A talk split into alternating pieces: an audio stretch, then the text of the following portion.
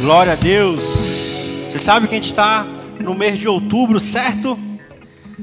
E nós temos a temática nacional e internacional também, denominada Outubro Rosa. Outubro Rosa. E nós tivemos nas últimas semanas, inclusive hoje, ontem, alguns eventos das nossas mulheres aqui da igreja. Hoje teve uma caminhada, ontem teve uma ação social. Muito legal. Quem teve ontem aqui? Ontem. E hoje? Quem teve hoje de manhã cedo? Na caminhada. Glória a Deus. E nós vamos compartilhar hoje uma palavra voltada para as mulheres, porém também voltada para os nossos homens, de modo que a gente possa estar aprendendo cada vez mais com essas mulheres que nos são como exemplo. E a Bíblia, ela é cheia de exemplos de mulheres que foram cheias da presença de Deus, e não somente isso, mulheres que mudaram a história da humanidade, porque elas confiaram em Deus, porque elas obedeceram a Deus, porque elas adoraram a Deus, porque elas foram fortes, corajosas e fizeram aquilo que devia ser feito. Você pode abrir a sua Bíblia em Lucas, capítulo 8, versículos 1 ao 3. Lucas, capítulo 8, versículos 1 ao 3. Se você não tiver com a sua Bíblia em mãos, se acompanhe aqui na tela. Tá bom? Você que está aí na sua casa, nos assistindo. Você pode aproveitar compartilhar o link do nosso culto online com alguém que você conhece, algum amigo, alguma amiga, algum familiar, nos grupos da família, para que a gente possa estar alcançando cada vez mais pessoas com a palavra, o Evangelho de Deus. Olha só o que diz Lucas, capítulo 8, versículo 1 ao 3. Pouco tempo depois, Jesus começou a percorrer as cidades os povoados vizinhos, anunciando as boas novas a respeito do reino de Deus. Iam com ele quem? Os doze e também algumas mulheres que tinham sido curadas de espíritos impuros e enfermidades. Entre elas estavam Maria Madalena, de quem ele havia expulsado sete demônios, Joana, esposa de Cusa, administrador de Herodes, Susana e muitas outras que contribuíam com seus próprios recursos para o sustento de Jesus e seus. Bora ler só o finalzinho de novo no 3. E muitas outras que contribuíam com seus próprios recursos para o sustento de Jesus e seus. Você sabia que no ministério de Cristo Existiam os doze discípulos, certo? Talvez esses sejam os mais conhecidos por todos nós. Mas talvez poucas pessoas saibam que quem financiava, em grande parte, o ministério de Cristo não eram esses doze discípulos, até porque eles haviam abandonado o seu trabalho para seguir Jesus de uma maneira meio que nômade. E então a Bíblia ela fala que existiam mulheres que, dos seus próprios recursos, financiavam a obra de Deus, financiavam o próprio Cristo. Você já imaginou quão especial é você dizer: Eu financiei o ministério de Cristo?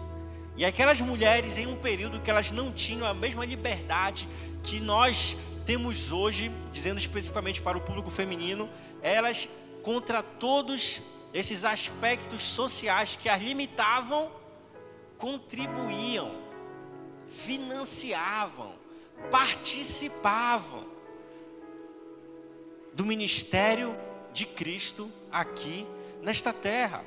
E então a Bíblia ela vai falar de maneira bem clara, de uma maneira bem especial, o quanto que essas mulheres elas foram essenciais para que a obra de Cristo ela pudesse se consolidar aqui nessa terra, para que a obra de Cristo ela pudesse avançar aqui nessa terra, para que a missão de Cristo pudesse ser até mesmo concluída com sucesso aqui nessa terra. Quem foi essencial para isso? As mulheres.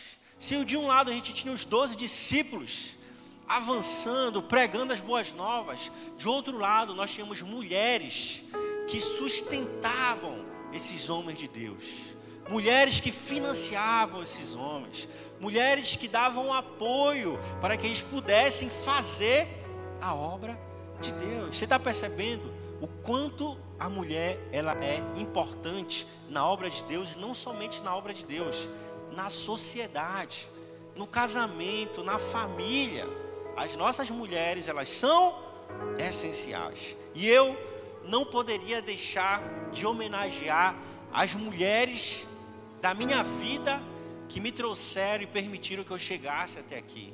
Eu lembro com tristeza no meu coração e muita saudade da minha avó, que já se foi, mas foi uma mulher muito especial, que me ensinou o que é amor, o que era dar o seu melhor para a sua família, para os seus netos, eu como neto dela. A minha mãe, que ainda pequeno, não conseguia entender, não tinha discernimento, mas ela sempre me dava o melhor que ela podia. Às vezes deixava de comer a comida dela e dava para mim. Eu não lembro tanto das suas broncas, não lembro tanto dela me batendo, até porque ela não fazia tanto, mas eu lembro do amor dela por mim, da entrega dela por mim, das minhas tias. Hoje eu lembro da minha esposa, lembro agora da minha filhinha, que eu tenho a mesma missão de poder entregar a ela o amor que um dia eu recebi. E o quanto essas pessoas elas são essenciais para a construção do nosso caráter. E como a mulher, ela tem uma capacidade de expressar o amor que o homem, com toda a sua dureza, com toda a sua casca de uma pseudo masculinidade, não consegue muitas vezes demonstrar o mesmo amor como uma mãe consegue, como uma avó consegue, como uma tia consegue. Então, a gente para para perceber o quanto é importante a gente ter mulheres ao nosso redor.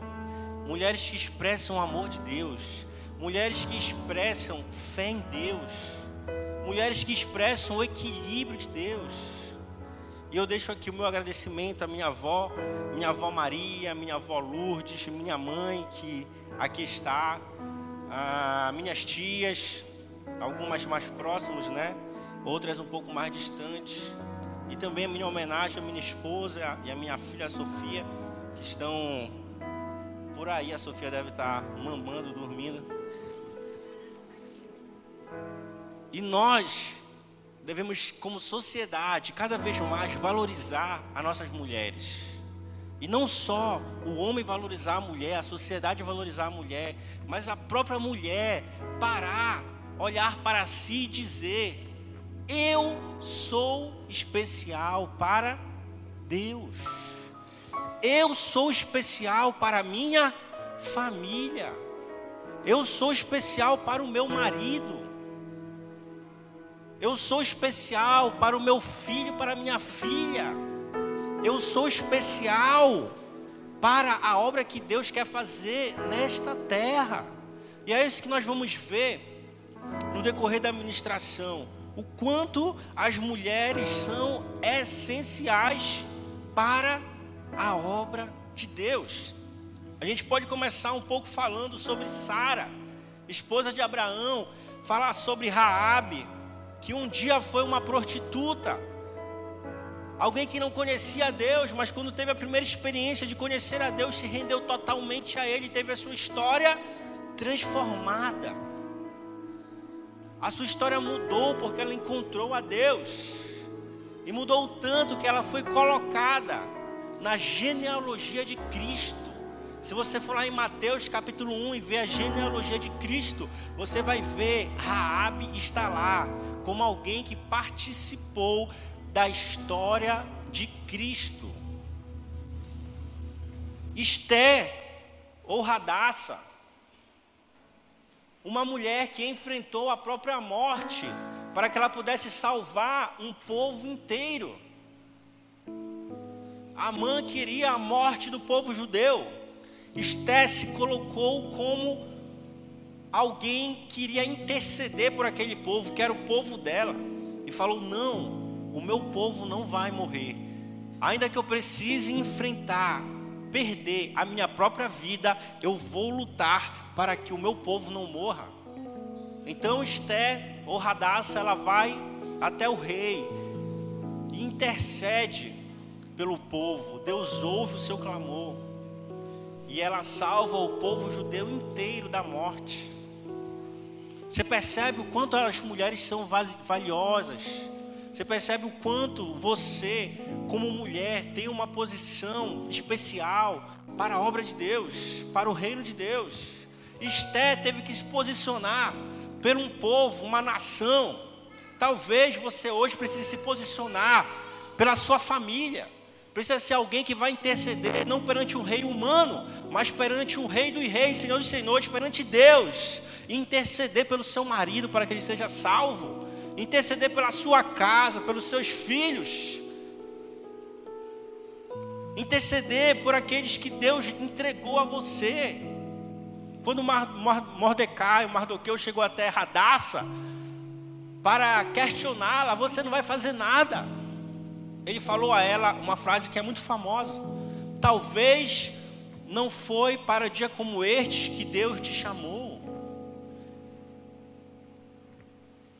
E Esté entendeu a mensagem, falou sim. As coisas estão difíceis, os tempos são hostis, o vento está soprando contrário, mas eu estou aqui para fazer a diferença. E ela então intercedeu pelo povo e o povo foi foi salvo. Temos o exemplo de Débora, lá no livro de Juízes, que foi uma juíza, alguém que liderou o povo. Temos a, a história de Ruth, que foi fiel a seu marido até o fim. Temos a história de Maria, a mãe de Jesus, que estava prestes a se casar, estava noiva de José.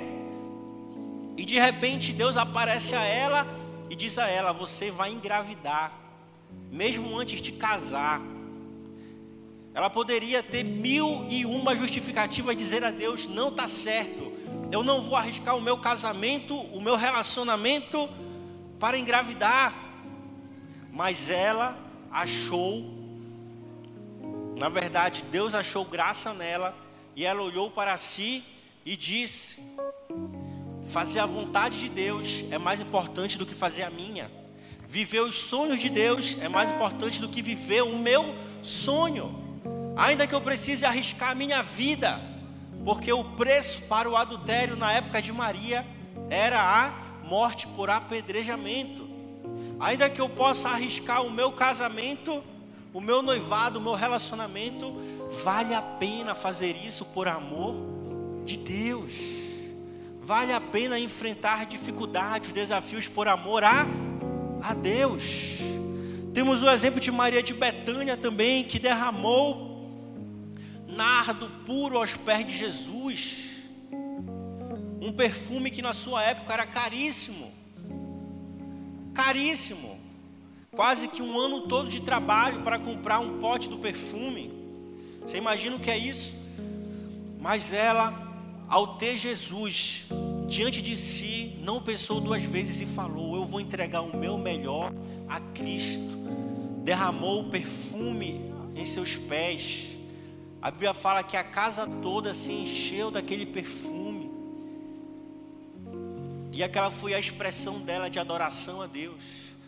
E o povo ainda tentou recriminá-la, falando: Como você estraga esse perfume? Mas Jesus diz: Não reclame dela, ela está fazendo o seu melhor. Você sabe, às vezes, até quando nós estamos tentando fazer o nosso melhor a Deus, a gente vai ser questionado. Mesmo quando a gente está tentando fazer o nosso melhor, a gente vai ser tido como pessoas loucas, como pessoas que não vão conseguir. Algumas vão dizer isso é só fogo de palha. Daqui a pouco ela está longe de novo. Daqui a pouco ele está bebendo de novo. Mas Deus está falando para você que Ele confia no seu coração, que Ele confia na sua intenção.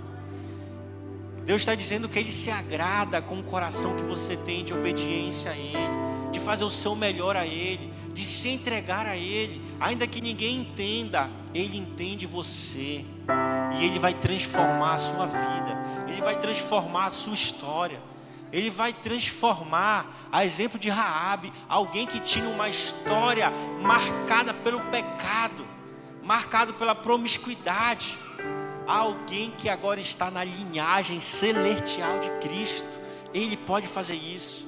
Homem não pode, mulher não pode, mas Deus pode mudar a sua história. Pode mudar o seu o seu currículo de vida e dar dignidade a você. Dar mudança de vida a você. Quando a gente vai ver a história de Sara, Sara tinha um grande homem ao seu lado, a exemplo da esposa de Ló. Sara poderia talvez, aqui conjecturando, ter acelerado a promessa de Deus na vida de Abraão e por consequência na sua vida. Qual era a promessa de Deus para eles? Abraão, você será pai de multidões. Mas para que ele fosse pai, precisava de uma mãe, de uma esposa. Demorando um pouco o cumprimento da promessa, o que que Sara faz? Oferece uma de suas servas a Abraão. Você imagina isso? Sara oferece a Abraão uma de suas servas para que ele possa ter filho com ela. E então, a partir daquele filho, se cumpria a promessa de Deus de que ele seria um pai de multidão. Mas não era aquilo que Deus queria para Sara, não era aquilo que Deus queria para Abraão, não era aquela promessa que Deus tinha para aquela família. Sara falou quando não devia ter falado. Sara agiu quando não deveria ter agido. Sara riu quando ela não deveria ter rido da promessa de Deus. Eu estou falando algo especial para você aqui, mulher. Talvez você diga: Eu acho que a promessa de Deus não vai mais se cumprir na minha vida. Eu acho que o tempo já passou. Eu acho que o momento já passou. Eu acho que a força que eu tinha eu não tenho mais. Eu acho que o vigor que eu tinha eu não tenho mais. Eu acho que o fervor espiritual que eu tinha agora eu não tenho mais. Talvez tenha sido isso que Sara falou para ela mesma. Eu não vou conseguir esperar mais tempo. Mas Deus falou para ela: Você fez errado, mas eu vou mudar a sua história. E Deus deu uma nova chance para Sara e para Abraão. E então Sara, com quase 100 anos de idade, engravidou. E se cumpriu a promessa de Deus, Isaac nasceu. Deixa eu falar algo para você. Não é tarde demais para Deus cumprir a promessa na sua vida. Não é tarde demais para que os seus sonhos se realizem. Não é tarde demais para que você possa viver aquilo que você sempre sonhou, desejou. Deus está preparando algo especial para você. Não desista. Ei, para de falar besteira. Ei, se você for falar bobagem, melhor que não fale. Feche a sua boca. A sua boca tem poder, as suas atitudes têm poder. Espere em Deus, confie em Deus, porque Ele está trabalhando para cumprir a promessa que Ele prometeu a você. Ele está trabalhando para aquilo que Ele falou se cumpra na sua vida e você possa viver e experimentar o melhor dele na sua vida. Por isso entenda, entenda, controle a sua boca, controle a sua fala. Se for para você falar bobagem, nem fale. Se for para você criar mais intriga, nem fale. Se for para fazer um comentário que vai só causar tristeza a você, ao seu marido, à sua família, nem fale. Controle a sua boca. Talvez você esteja atrasando as bênçãos de Deus na sua vida. Sabe por quê? Porque você está falando bobagem. Porque você está fazendo o que não devia fazer. Porque você está querendo criar um ambiente para o cumprimento da promessa. E Deus ele fala a você, não é você que vai criar o ambiente, sou eu que vou criar. Confie em Deus, dependa de Deus. Ore a Deus, jejue, leia a sua palavra e acima de tudo, confie nele, porque se ele prometeu, ele vai cumprir a sua promessa em sua vida. Amém? Amém mesmo?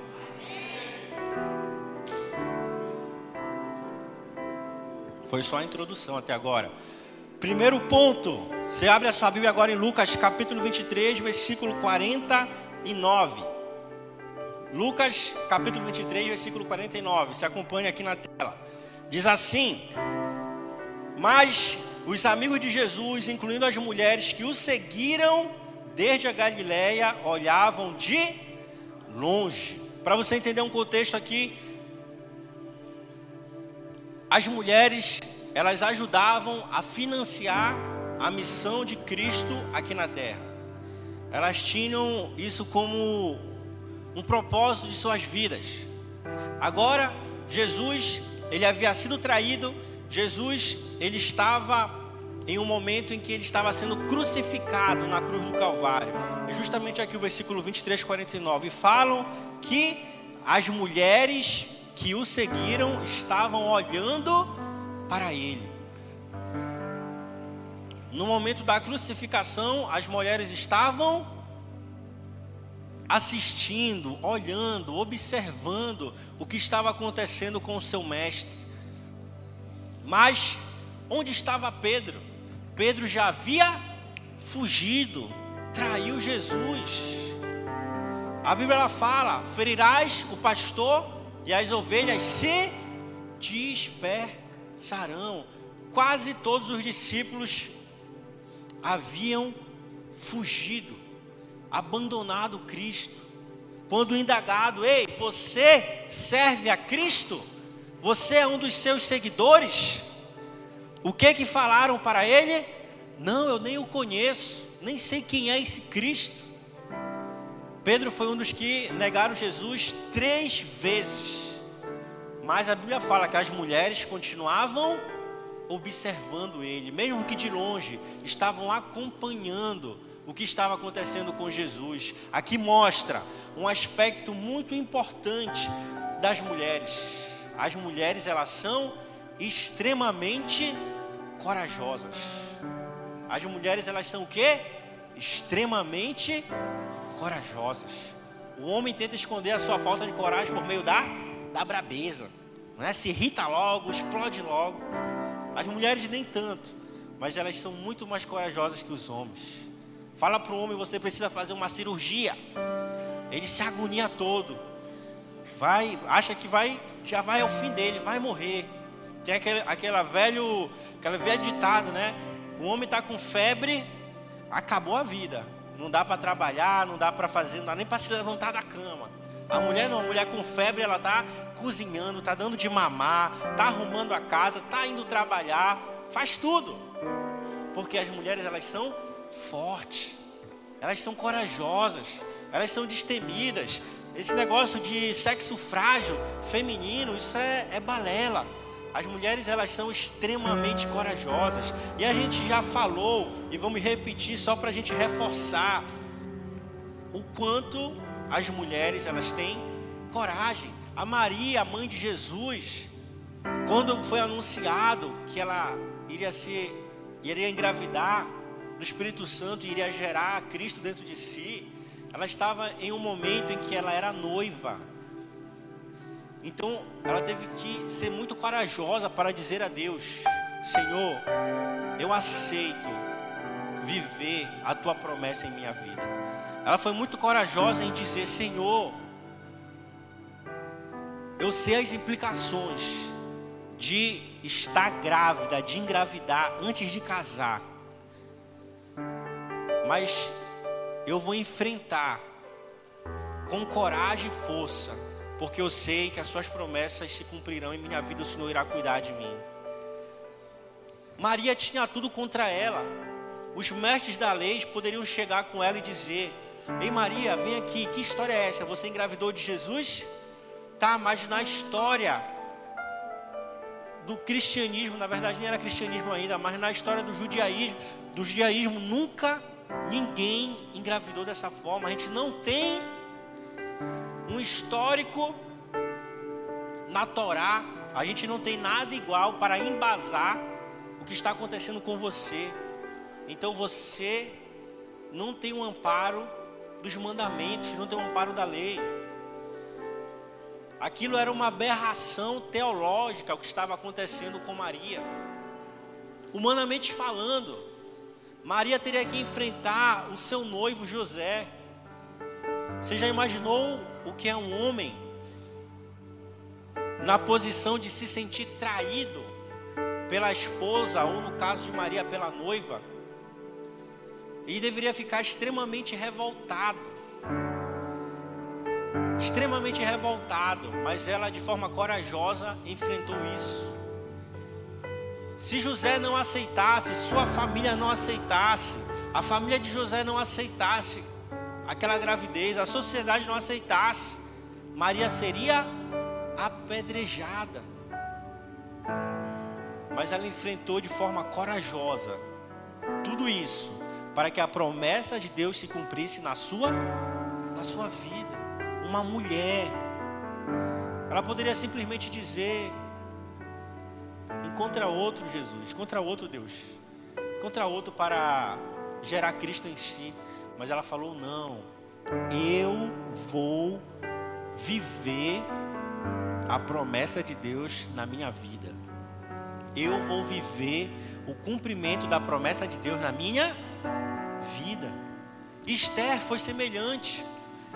Esther estava casada com o rei. O rei gostava muito dela, apesar de ela já estar um bom tempo sem se encontrar com ele. A Bíblia narra isso. Ela não tinha por que se preocupar com o povo judeu. Amã estava lá querendo matar o povo, o povo judeu. E Esté estava numa boa no palácio, tinha suas servas, tinha comida à vontade, dinheiro à vontade. Tudo que você possa imaginar do bom e do melhor, Esté tinha. Ela simplesmente, de forma muito corajosa, disse: Eu abro mão da minha posição, eu abro mão do meu casamento, eu abro mão de todas as regalias que eu tenho, eu abro mão da minha vida. Eu vou enfrentar tudo para que eu possa cumprir o propósito de Deus na minha vida. Corajosa. Quem é que se desafia a a colocar em risco o seu negócio por amor a Deus? Quem é que se desafia a colocar em risco o seu casamento por amor a Deus? Quem é que se desafia a colocar em risco as suas finanças, o seu dinheiro por amor a Deus? Quem é que coloca em risco a sua própria vida por amor a Deus? Mulheres corajosas, a exemplo de Esté, colocaram tudo à disposição de Deus e falaram: Senhor, aqui está a minha vida, aqui está a minha riqueza, aqui está a minha posição, aquilo que eu lutei tanto para conquistar, aqui está a sua disposição. Aqui a gente percebe quanto as mulheres têm um potencial de coragem inigualável, inigualável. E nós precisamos como homens aprender com elas quanto nós precisamos também ser corajosos no nosso dia a dia, para que a gente possa viver e experimentar o melhor de Deus na nossa história. Lucas 23, 55. Ainda no mesmo capítulo, você só pula lá para o versículo 55 e 56.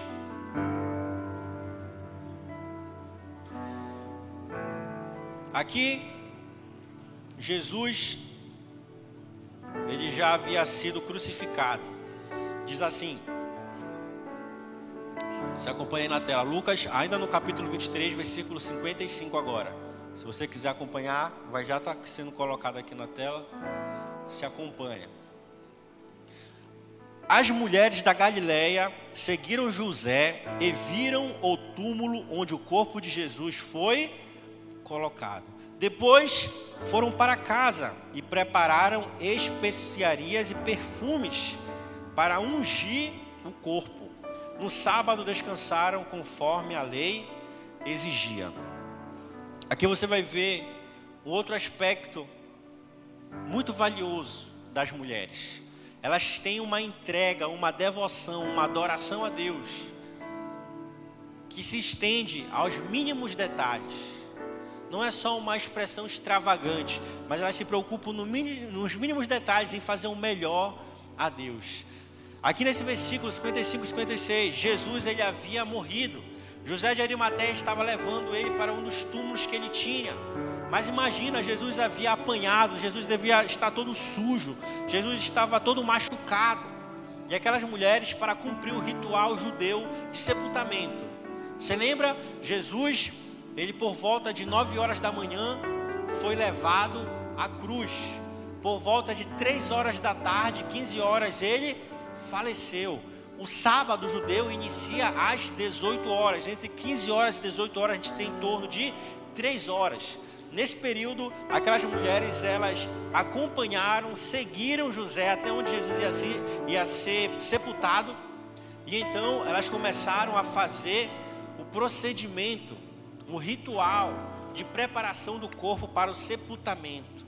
Em apenas três horas. Se você levar em consideração locomoção, a gente deve ter em torno de duas horas no máximo que elas tiveram para cuidar do corpo de Jesus, para que ele tivesse o ritual adequado do seu sepultamento. Elas cuidaram dele, ainda depois de morto. Seus discípulos estavam sumidos. Os seus discípulos já haviam desistido. Os seus discípulos já haviam jogado a toalha, mas elas continuaram ali firme e forte, demonstrando devoção a Deus, demonstrando adoração a Deus e cuidaram do corpo de Jesus. Aqui você vai ver de uma maneira muito forte a expressão de adoração que a mulher tem, a expressão de entrega que a mulher tem. Aliás, as pessoas que mais conhecemos como pessoas de oração é quem? Aquela famosa tia do coque. Quando você quer, Deus, eu preciso de uma palavra, Senhor, não sei para onde eu vou, preciso que o Senhor fale comigo. Você corre para famosa tia do coque, uma expressão de quanto as mulheres ela têm, quanto as mulheres têm de forma especial essa entrega, essa busca a Deus. Do quanto elas têm essa expressão de adoração, de oração, de devoção a Deus. O quanto elas têm o cuidado de fazer o melhor a Deus. De quanto elas se importam com os mínimos detalhes. Do quanto elas se importam com que o que elas façam seja o melhor para Deus. E a gente vai ver aqui essas mulheres que seguiam Jesus justamente fazendo essa busca a Ele, essa entrega a Ele, essa devoção, essa adoração a Ele nos seus mínimos detalhes. E isso é algo que nós, como homens, precisamos aprender com as mulheres. Você já viu o homem arrumando a casa? Ele passa a vassoura só de uma vez, só numa lajota aí, acabou. Aí a mulher vai olhar, né? Deixa eu ver se deu serviço aí. Os cantos tá só poeira, só areia, tudo, tudo mal feito. Manda o homem lavar a louça. Quando você vai ver a louça tá toda sebenta. Tá tudo mal lavado, você não consegue nem pegar o copo que escorrega da mão. O homem não tem esse cuidado. Parece que o homem nasceu sem essa parte do cérebro de delicadeza, de atenção, de um pouquinho mais de, de cuidado com as coisas. As mulheres não. As mulheres elas são cuidadosas. Tem uma cadeira fora do lugar, ela vai e conserta. Se tem algo que não está certo, ela vai e ajusta.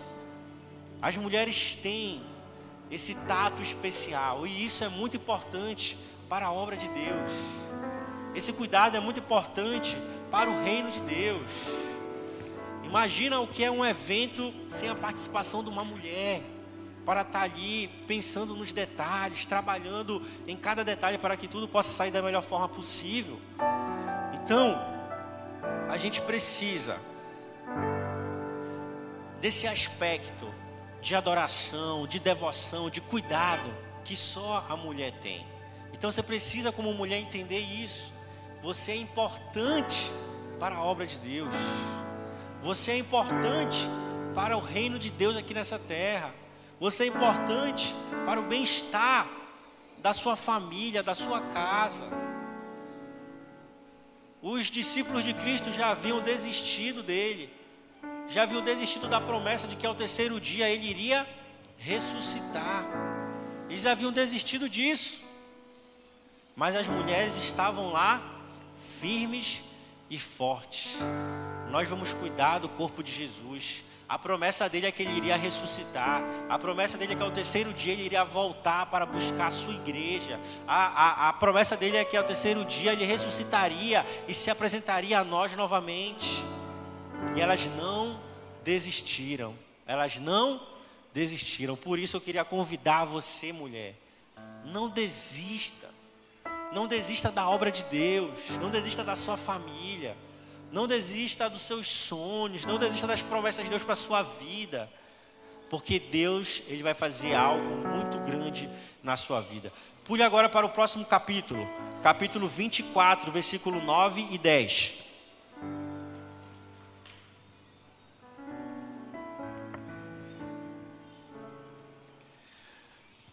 Olha só o que fala. E voltando do túmulo, foram contar aos onze discípulos e a todos os outros o que havia acontecido. Maria Madalena, Joana, Maria mãe de Tiago e as outras mulheres que as acompanhavam relataram tudo aos apóstolos. Agora você vai ao versículo 22.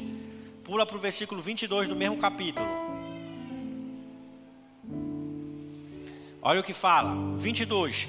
Algumas mulheres de nosso grupo foram até seu túmulo hoje bem cedo e voltaram contando uma história surpreendente.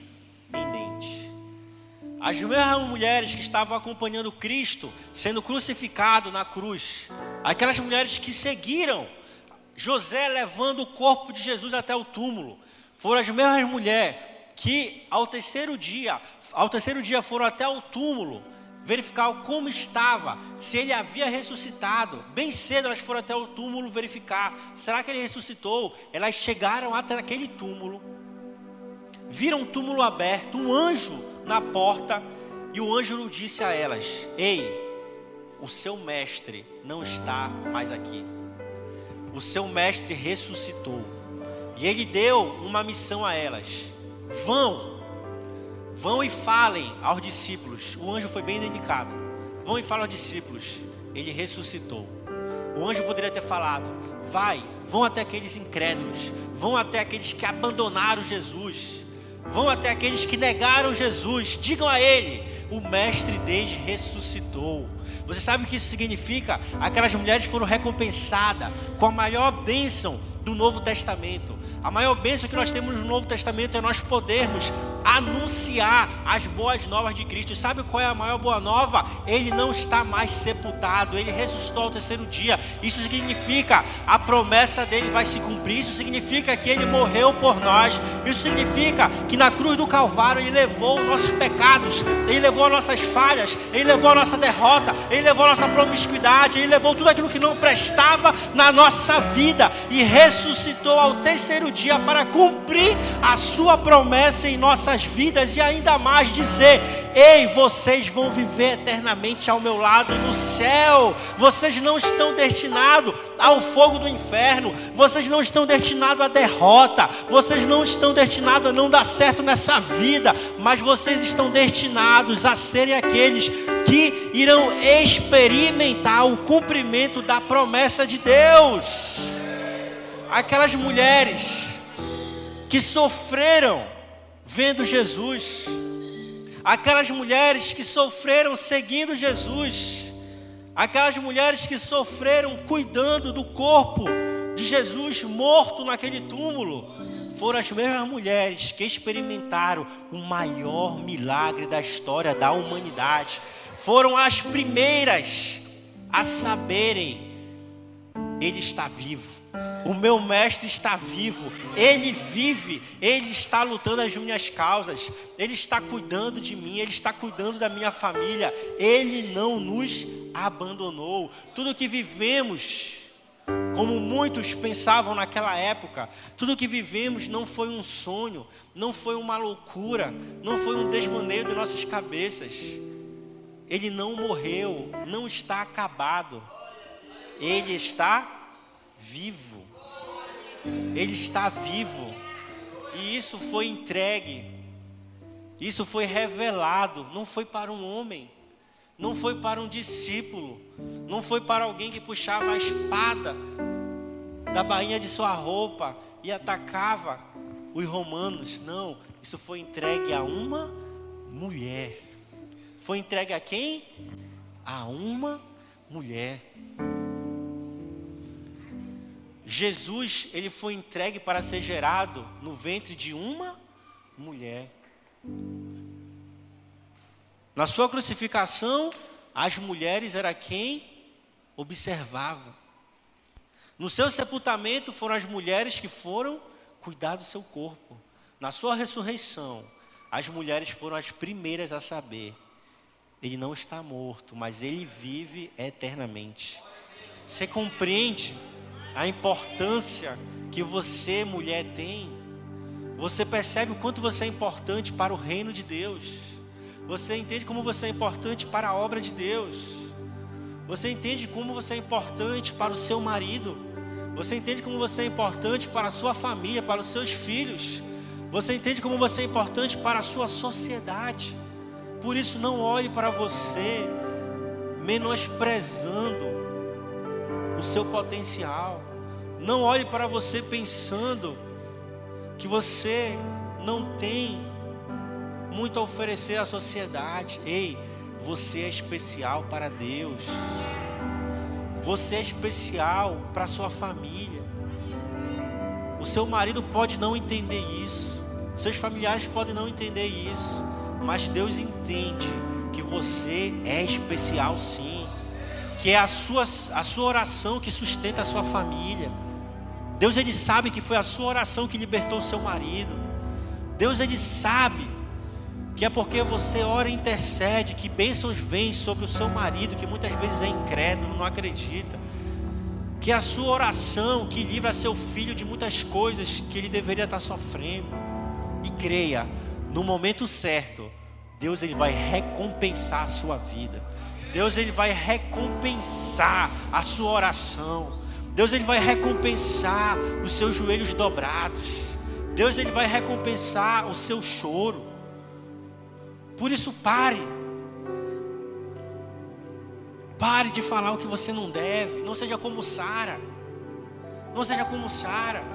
Seja como Ana, mãe de Samuel, que se prostrou aos pés de Deus e falou a ele: Deus, eu não aguento mais ser humilhada.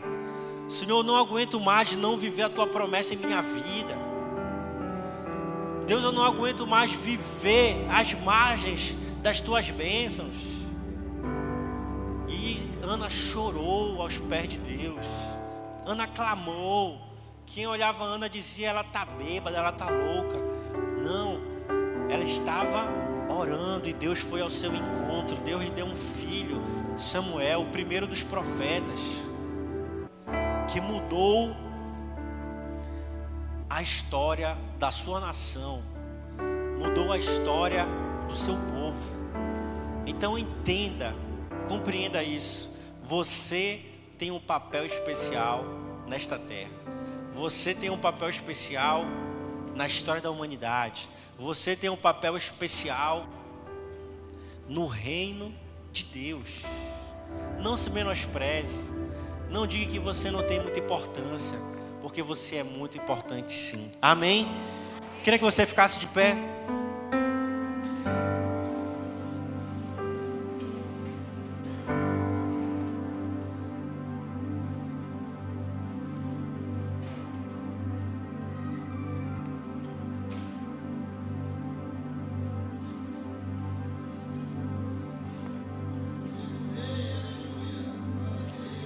Queria que você pudesse, nesse momento,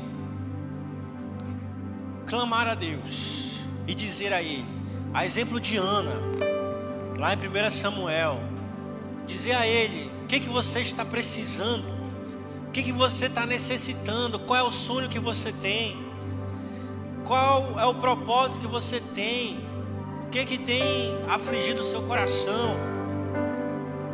E eu creio que Deus ele vai falar com você. Eu creio que Deus ele vai dar uma resposta a você. Eu creio que Deus ele vai entregar algo especial à sua vida essa noite.